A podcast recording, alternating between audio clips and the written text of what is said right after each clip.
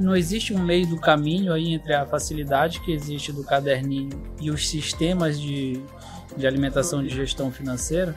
Existe.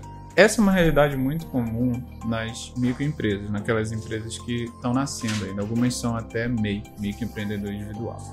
É, ela ainda não tem condições de gerir um, um software, né? É, enfim, cadastrar produtos, serviços, registrar orçamentos, contas a pagar, contas a receber. Então, a pessoa acaba trabalhando como ela fazia quando era pessoa física. Pega uma, uma agenda, é, um caderno, faz as anotações, coloca, às vezes, separa até em envelopes alguns valores, alguns cheques e tenta fazer a gestão de uma empresa como se fosse a vida financeira de uma pessoa física. Né?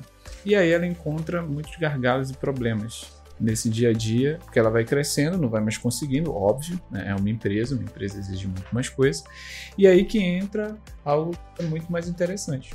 Contrate alguém que já saiba fazer, que não venda só software, mas também venda um serviço de consultoria, que faça junto com você toda essa gestão. Né? Então aí está o meio termo. Né? Bacana, é a pessoa contratar alguém que sabe fazer, tem o software e aí você junta conhecimento com todas as suas vendas, você vai arrebentar.